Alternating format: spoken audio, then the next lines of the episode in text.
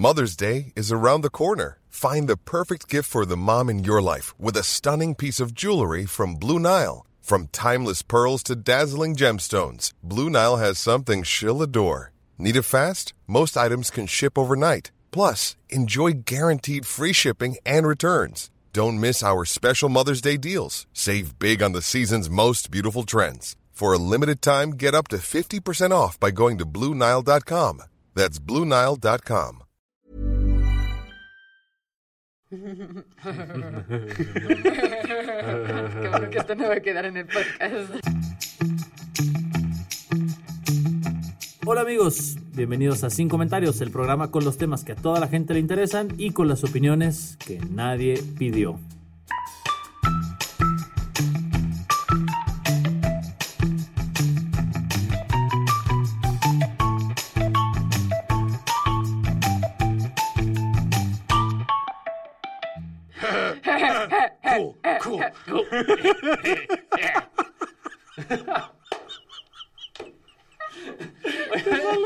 Sale muy bien. Co, co. Hoy andamos muy, muy concretos, ¿eh? Muy, muy claros, muy direccionados. Sí. A ver, ya, Este, empezamos. Entonces, bueno, empezamos con el, el podcast y, y ya, eso es todo. Eso es Pausa para empezar. Bienvenidos a Sin Comentarios. Estoy con Lalo Flores. Fernanda Dudet. y yo, Memo Vega. ¿Sí? ¿Sí estuvo bien? Ya está, ya, ya. Soy, soy un profesional. Este, espero que me lleven tenemos a... que a- hacer de nuevo. No, No, ya, no, ¿para sí, qué? Porque síguete. los que van a escuchar el podcast no van a tener contexto de esto. ¿Y para, para qué quieres darles contexto? Exacto, A ver. véanos en vivo, muchachos, No, todos los o, miércoles. o traten de inferir el contexto. Yo creo que eso es más interesante. ¿Qué estábamos haciendo que llegamos a este punto de la conversación donde el meollo del asunto es hablar de venga la alegría? Dios Sí. mío. Ajá, exactamente. Pues vamos a empezar con el primer tema del día. eh, sobre un No es de personaje día. del día, es de noche. El primer tema del podcast. No importa cuando lo estén escuchando, queridos. Nada más hay que enseñarse a hablar bien.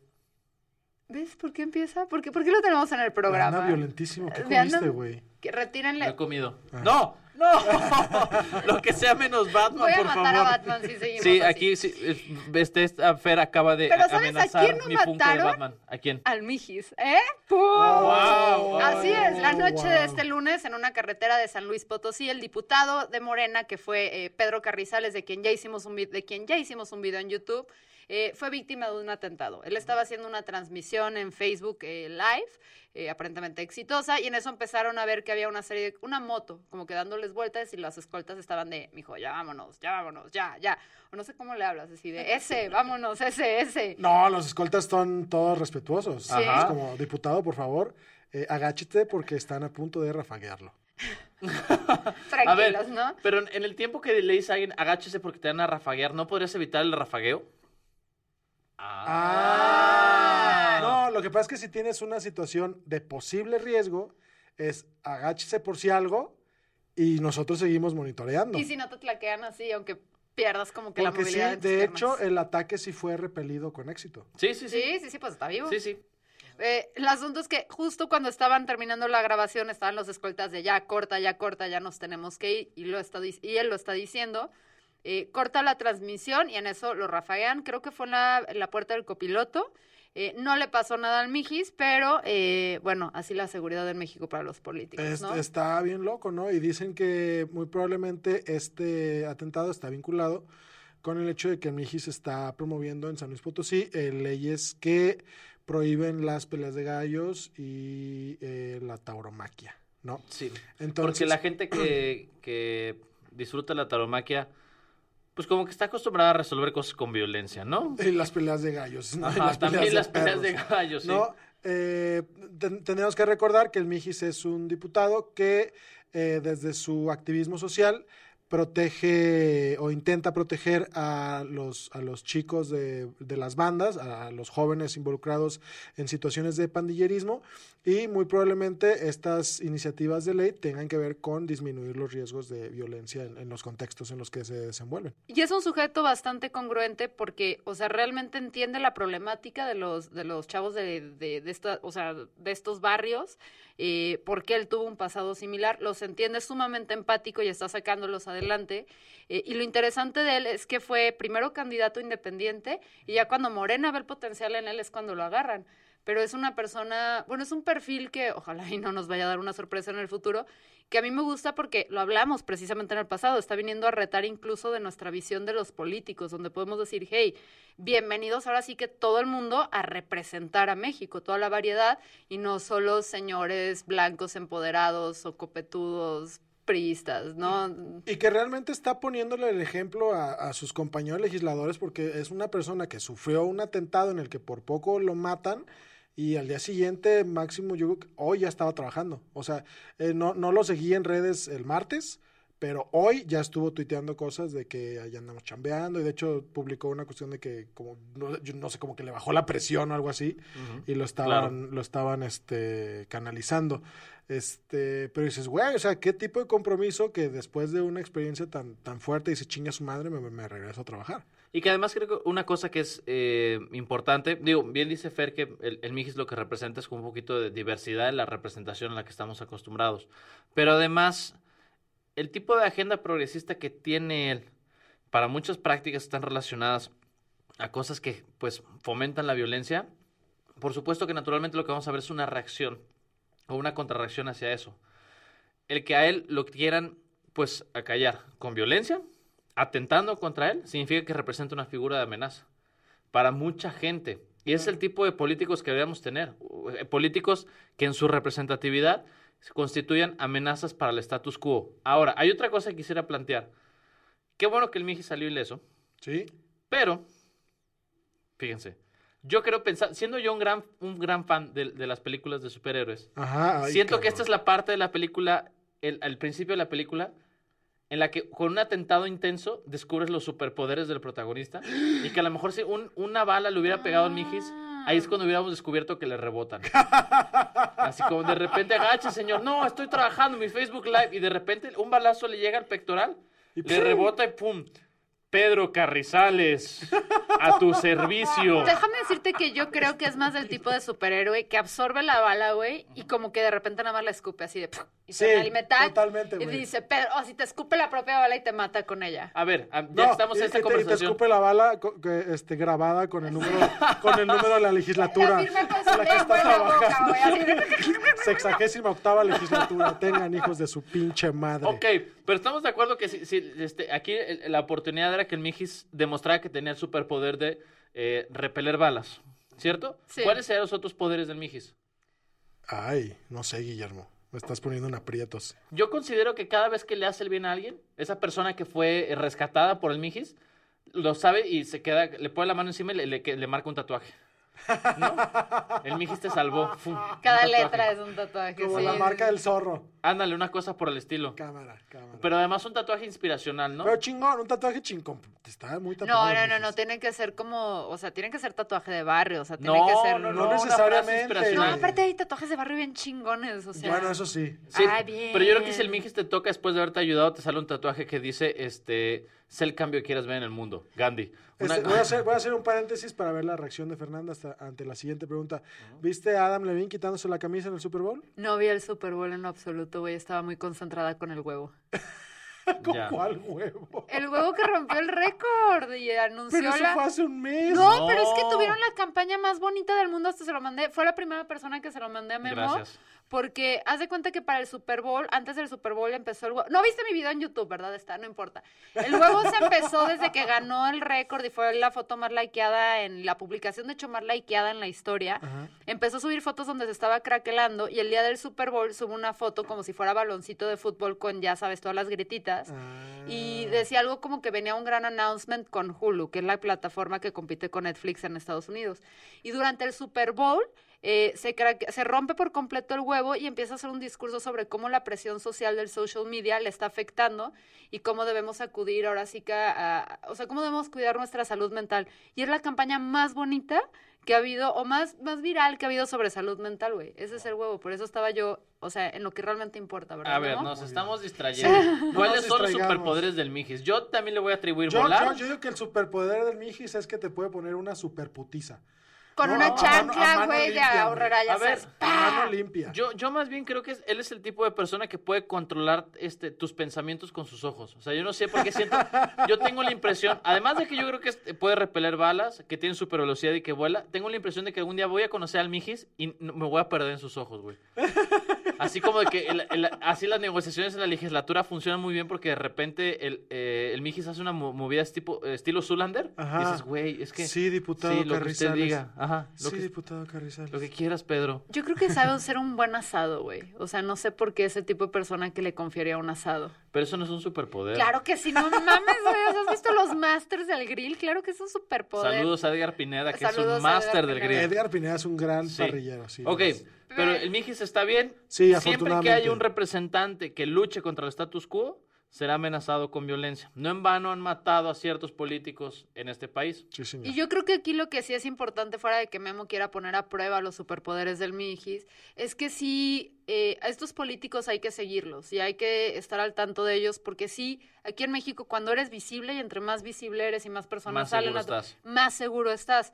Entonces, una forma realmente de apoyar a este dude y la lucha que trae, porque ojalá y contagie y en las siguientes elecciones tengamos un Mijis mínimo por, por estado, es- ya se me hace muchísimo pedir, eh, lo que tenemos que dar es visibilidad. Entonces, síganlo en Facebook, sigan sus publicaciones, síganlo en Twitter y cuídenlo de lejos, ¿no? Decir, no lo pongan, no lo pongan en sus rezos, o sea, pónganlo en su lista de A ver, favoritos. rezar también ayuda. Sí, Te voy a sí, decir sí, por qué. A a tu tranquilidad. Me caen muy mal. Sí, Bueno. Este, Tommy. ¿Y cuál es el siguiente tema? Hablando de gente que nos cae mal. eh, Memo. Miren, exactamente. A mí me toca presentar un tema que es un poco más serio. Eh, hace algunas semanas estuvo en redes sociales, en otro tipo de, de medios, estuvo recopilando esa información sobre intentos de secuestro a mujeres en cierto rango de edad en el metro de la Ciudad de México. Eh, al principio parecía que eran algunas denuncias aisladas. Bueno, empezaron a manejarse así en algunos este, medios de comunicación. A medida que se fueron sumando testimonios de personas que habían vivido cosas, mujeres que habían vivido cosas similares, se empezó a detectar un potencial patrón. Durante semanas se ha estado reportando que muchas mujeres han sido intentado o han, han sufrido intentos de secuestro, personas que las quieren subir a camionetas eh, y que pues es algo a lo, a lo que las autoridades no le han dado el seguimiento pertinente.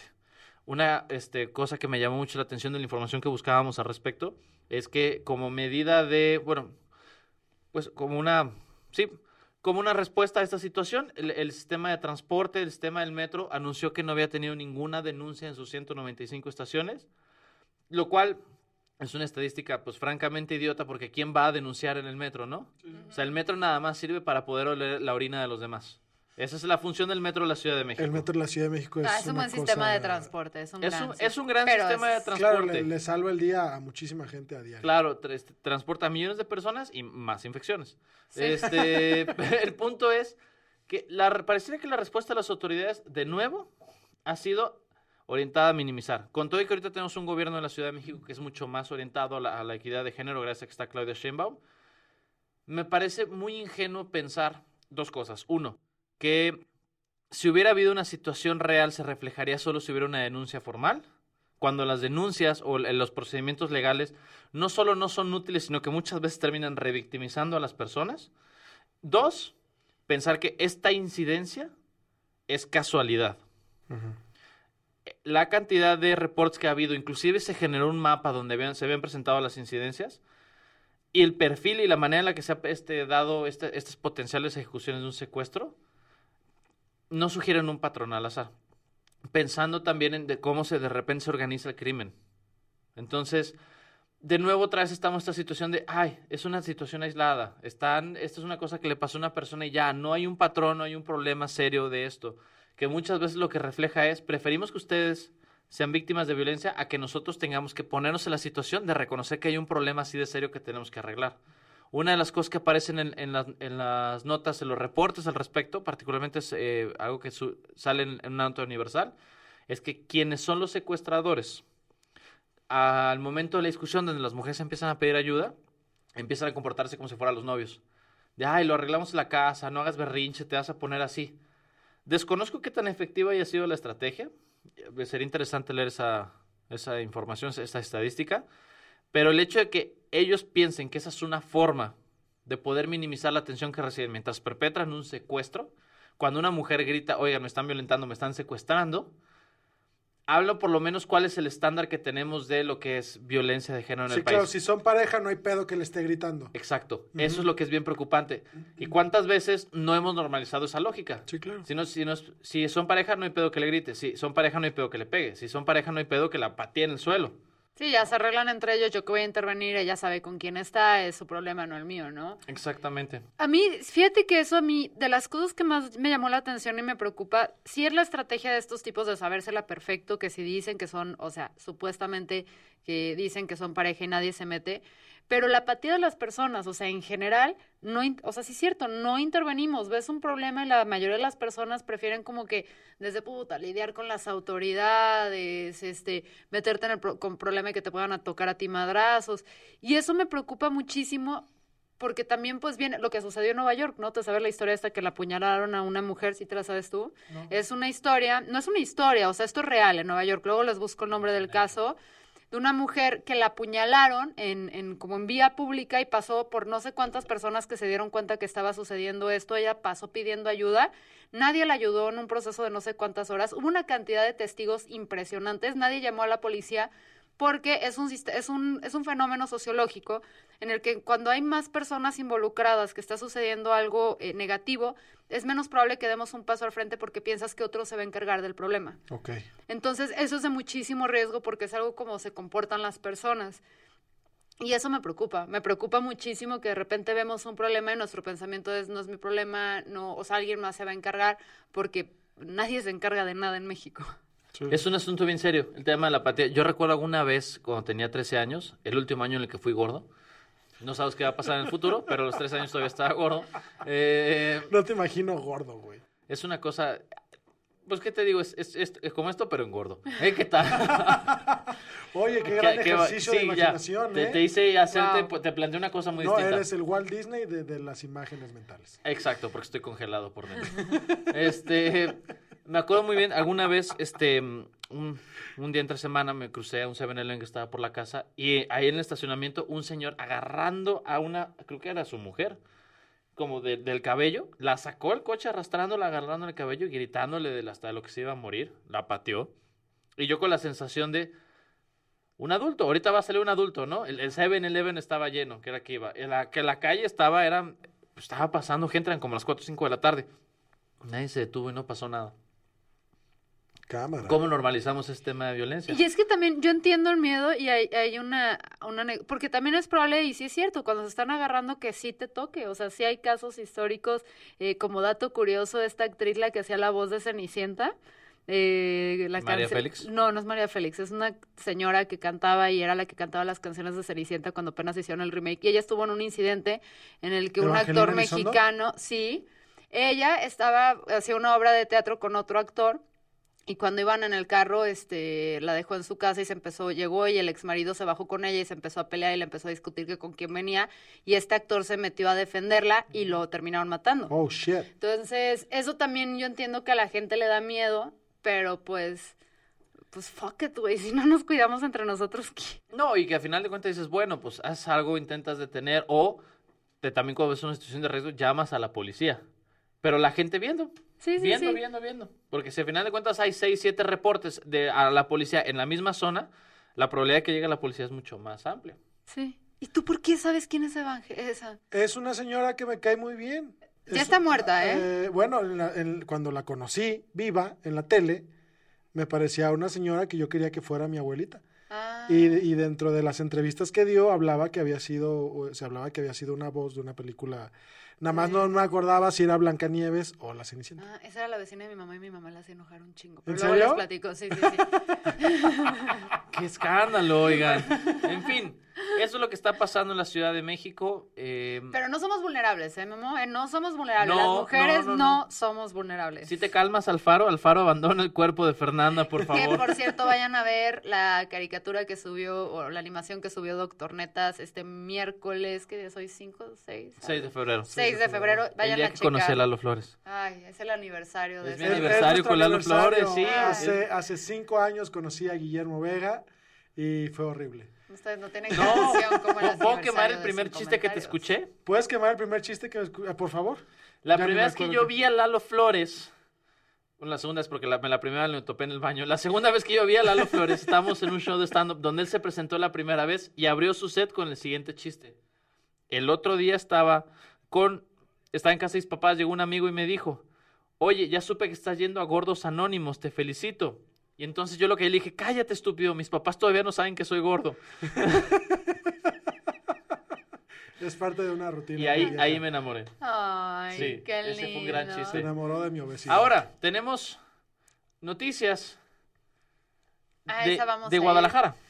Ay, ay, mi chiquitín, uno de mis personajes favoritos, Ricardo Villanueva. ¿Qué pasa con Ricardo Villanueva, Fer? ¿Y quién es Ricardo Villanueva? lo odio. Para la gente que no vive este, en Guadalajara. La perra de Padilla. Pues, ¿Te espérate, ¿te espérate. calmas? Sí, por Ay, favor. perdón, ¿no puedo decir la verdad? Ok, este... Nos van a bloquear el internet Sí, en toda la acabó. colonia. Sí, Fue un gusto. Sí, el- Ajá. el, el podcast Bienvenidos se a este segundo y último episodio del podcast. Ricardo Villanueva fue el que estuvo a cargo de la Secretaría de Planeación y Finanzas el primer, la primera mitad del gobierno de Aristóteles Sandoval, el priista que derrocó a los panistas en Jalisco. Y eh, bueno, fue un personaje que totalmente gris, que no hizo nada durante su, su periodo como secretario de Planeación y Finanzas, y que era bien sabido porque él venía de la UDG. Eh, que bueno, se decía, ale- ¿cómo es? Supposedly, eh, supuestamente. Oh, no, Este- no, no hay, no hay nada, no hay nada que, que grite más privilegio que la frase, ¿cómo se dice ¿Cómo en se dice español? en español? Ajá. Perdónenme, no, la I'm verdad sorry, me vale madres. I'm sorry, people. Eh, entonces, Ah. presuntamente era como que la ficha que tenía, una de las fichas que tenía Padilla en el gobierno de Aristóteles. Entonces, está todo este periodo durante, en la Secretaría de Planeación y Finanzas, donde fue un personaje muy, muy gris, muy cercano a este Alberto Lamas, que estuvo también a cargo de toda la comunicación de- del gobierno de Jalisco la primera mitad y se dedicó a perder majestuosamente a Jalisco por, por así que la peor campaña, yo creo que, y la más, de las más sucias que hemos visto en los últimos años. Em, y el caso es que en el 2015, en aquella, aquella elección, en la única que ganó Kumamoto, este Ricardo Villanueva, perdón, lo tenía que hacer, tenía que enterrarles el, ¿Por el qué? cuchillo. ¿Por qué? Ricardo Villanueva fue, fue por Guadalajara contra Alfaro, cuando Alfaro, pues, era obvio que nadie le podía Y ganar. le pusieron una retroputiza. Y a pesar de que se hizo campaña este con eso de las ciclovías que se pusieron acá y a pesar de que se gastaron millones y millones, retroputiza efecto, como tú le dices. O sea, no le hizo ni cosquillas a Alfaro. Yo creo que Alfaro se pudo haber ido los últimos dos meses de las elecciones a descansar y hubiera seguido ganando. Comiendo chetos en una Mm, alberca. Sí, o sea, sí, embarrándoselos en el pecho.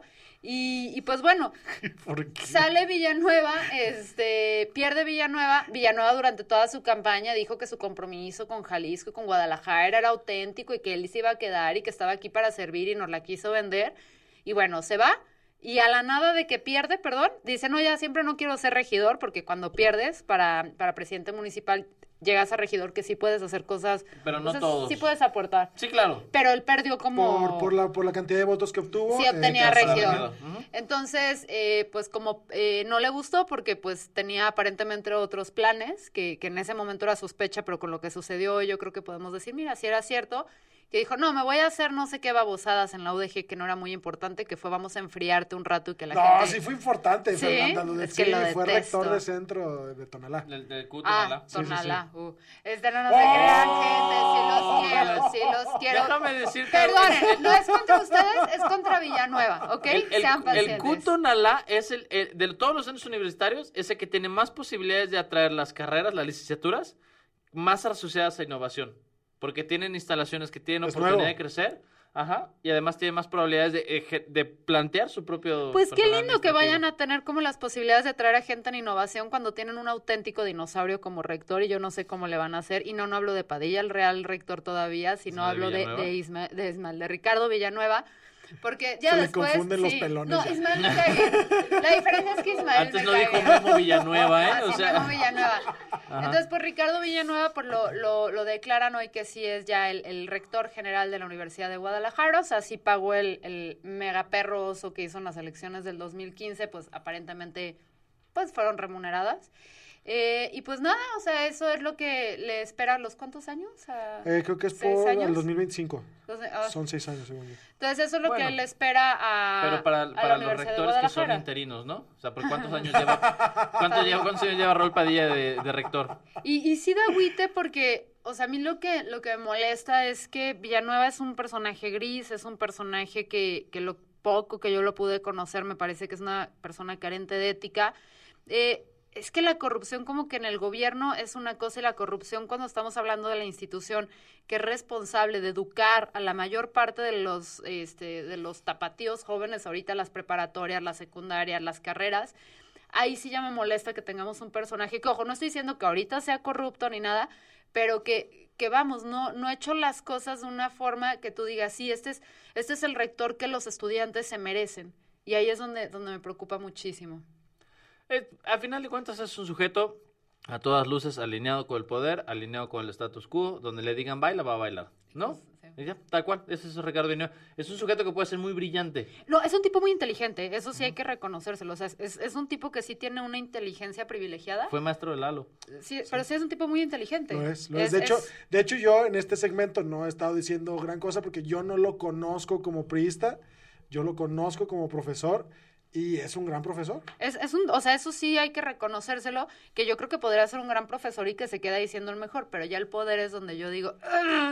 Eh, El poder corrompe. Sí, sí, sí, Sí, es, es un gran profesor, pero- se le notan los posgrados y sí los, sí, los hace o sea, rendir, De Villanueva no podemos decir que es idiota. pero como priista no lo, no lo conozco. Como político, más que priista, porque creo que nunca militó oficialmente, que también fue de las cosas que molestaron a la base priista, que Aristóteles, en vez de elegir a, a gente que realmente cree en el partido y que la apuesta, eligió a sus compas. Porque lo vendieron como un perfil precisamente que estaba inmaculado, que no, No, estaba tocado pero por más la que por Como tocado, José. Antonio Mid. Como, ¿no? ah, exactamente. A como ver, José era el. Golden Boy de Lama. Del, o sea, y Lamas era como que el que le hablaba a los oídos a, a este Aristóteles. Entonces, o sea, también ¿Quién es Lamas? Alberto... Es eh, es un Es el, el Herbert Taylor de, de Aristóteles. Sí, tal cual. político. Que lo mandaron a freír espárragos porque fue lamentable. ¿Freír espárragos es una experiencia desagradable? Freír espárragos. Te quemas, güey. Te, que te es- brinca el aceite al pecho, güey. Es horrible. Ah, es como yo tengo mucho vello en el pecho, usualmente no. A mí el aceite me brinca como por aquí. Ya. O sea, estás diciendo que tengo. eh, Te señaló su chaparra. ombligo. esto es- Estoy no, ah, que yo pensé chaparra. que porque mi pecho Sí, es cierto, perdón, gente de Spotify, señalé mi ombligo. Olvidé que ustedes no nos están viendo. Estamos eh, haciendo teatro, es, maldita sea, Eduardo Flores. Pero bueno, podemos Oiga, cambiar de el otro Villanueva al estaba hombre pensando brillante. ¿Qué nada estás- más, ¿Estás este, pensando? Sí, ¿qué tal Ok, lo logré? guau. Te- Tenía una duda. Yo sé que eh, ahora con el tema de Spotify tenemos que agregar algunos recursos para la comedia que no sean necesariamente visuales y que para eso sirve muy bien el tema de la música. Me imagino que para algunas cosas tendríamos que utilizar algunas canciones que sean conocidas, sin embargo tenemos el tema del copyright. Es una pregunta específicamente para ti, Lalo. ¿Nos pueden demandar si tarareamos una canción conocida? No. Ah, qué No, bien. y sobre todo cuando no somos entonados. Entonces igual lo- hay que practicar tararear Porque, la, porque la marcha tara- imperial. tararear está más del lado del sound alike que realmente el- la, la canción original. Ok, ok, voy a nada más. ¿Quieres tararear. ¿Quieres tararear algo? Guillermo? Varias cosas, pero todavía quiero hacer- Estoy esperando la, sí, varias, estoy esperando la situación adecuada. Tan, tan, Tan, tan, tan, tan. tan. La gente que solo nos está escuchando va a apreciar esto.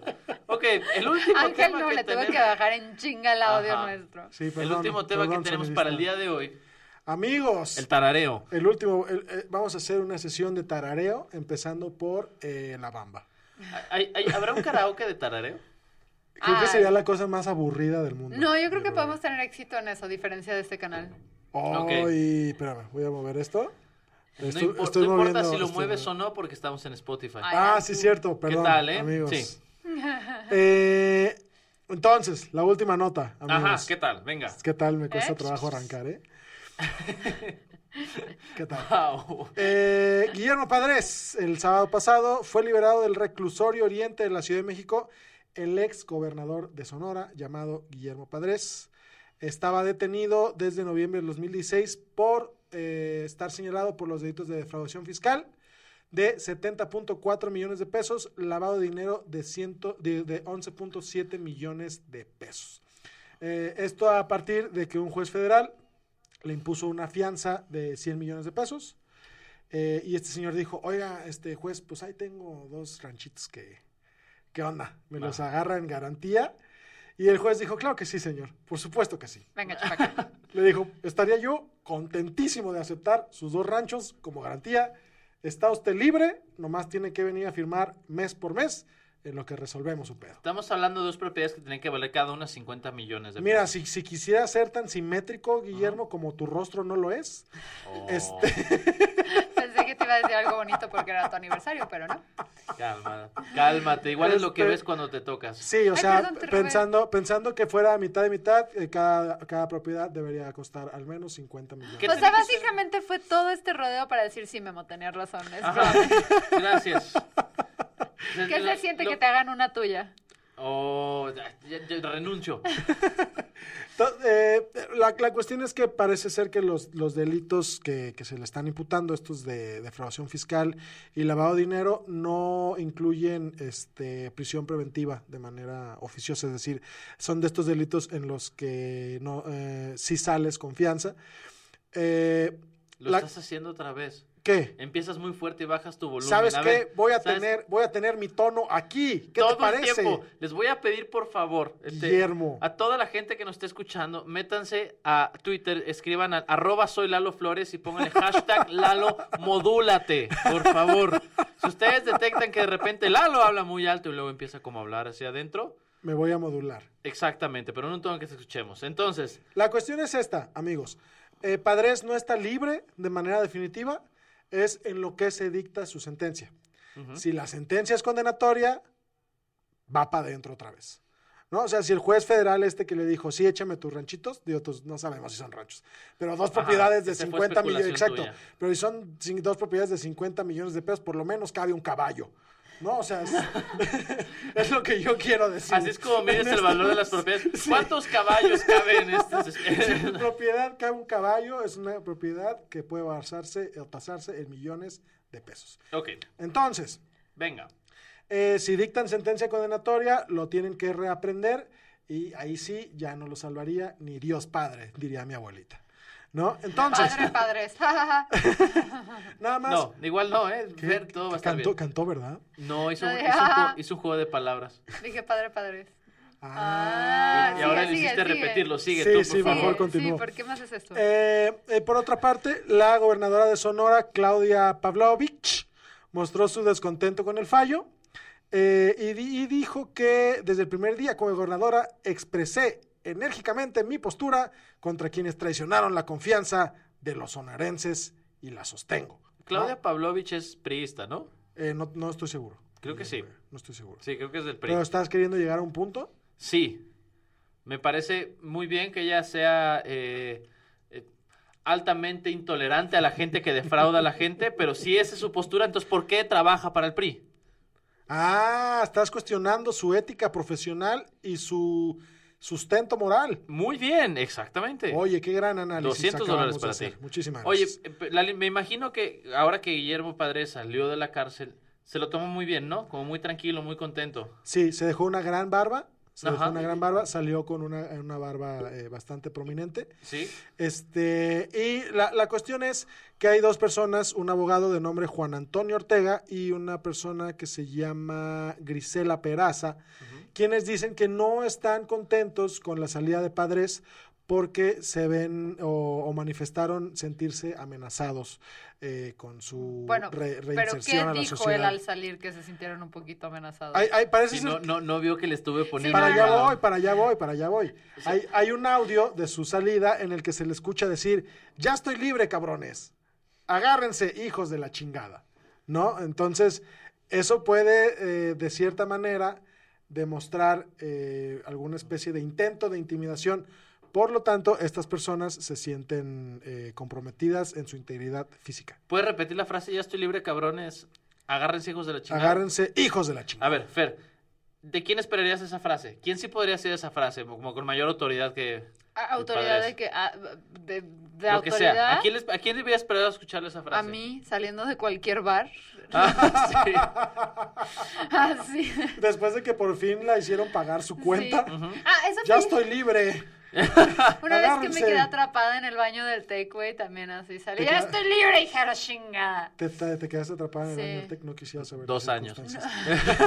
Le ¿De llamó quién esperarías, Licenciatura en licenciatura. comunicación. ¿De quién esperarías esa frase, Lalo Flores? De agárrense hijos de la chingada. Ya, ya estoy libre, agárrense hijos de la chingada. Este, estoy pensando en el Piojo Herrera. Creo que el Ah, Piojo Herrera, creo que el Pro- Piojo Herrera pudo haber dicho eso cuando lo corrieron de la selección. Ok, bien. Sí, sí, señor. Venga, de acuerdo. Yo estoy, esta es la frase que yo esperaría escuchar de Margarita Zavala después de firmar su divorcio. Así como, ya estoy libre. Ya, hijos, agárrense, hijos de la chingada. Voy por ti, cuadri, te vi en Tinder y te di match. Nunca Y me tú no me, di- no me contestaste. contestaste, cabrón. Ay. Entonces, eh, a, a- a partir de esto se, se levantan estas especulaciones, pero pues no sabemos mucho más, eh, más que, que el gobierno de López Obrador dijo, yo con las determinaciones del judicial no me voy a meter, ¿no? Y fue todo el posicionamiento del gobierno. Muy bien. Ok, pues eso. Pero no dijo eso cuando no le favoreció una resolución de la Corte. Pero ya es otro tema. Es otra historia. Odio al presidente. Pero ¿sabes por qué lo odias? Te voy a explicar. ¿Por qué? Porque era del PRI y dejó al PRI. O sea, estás sentido. estás sentido con el presidente. Lo siento como traidor. Ajá, exacto. Sientes que, sientes que cortó contigo, güey. Esa es, esa es la bronca, por eso lo odias. Sí, entonces eso, eh, ahí es donde termina en este momento la historia de Padres. ¿Qué crees que vaya a pasar, compadres? ¿Qué creen que vaya a pasar, compadres? Nada.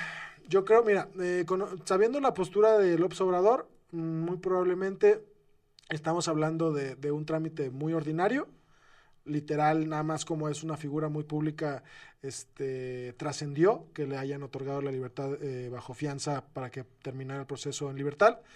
Eh, pero realmente mm, a, a lo mejor sí lo, sí lo terminan condenando. O sea, mm, creo que si AMLO cumple con no intervenir en este tipo de procesos, no depende tanto del gobierno federal como del, Sino del estatal. de- del juez, ¿no? Del juez federal que está, que está atendiendo el caso. Ok. ¿Va? Muy bien. Pues eso es. Sin, Sin comentarios. comentarios. Sí, eh, ya se saben. ¿no, ¿Tenemos salida o, no? ¿Qué podemos hacer, Ángel? ¿Qué no podemos hacer? No, Pero antes de despedirnos, antes de despedirnos, adiós.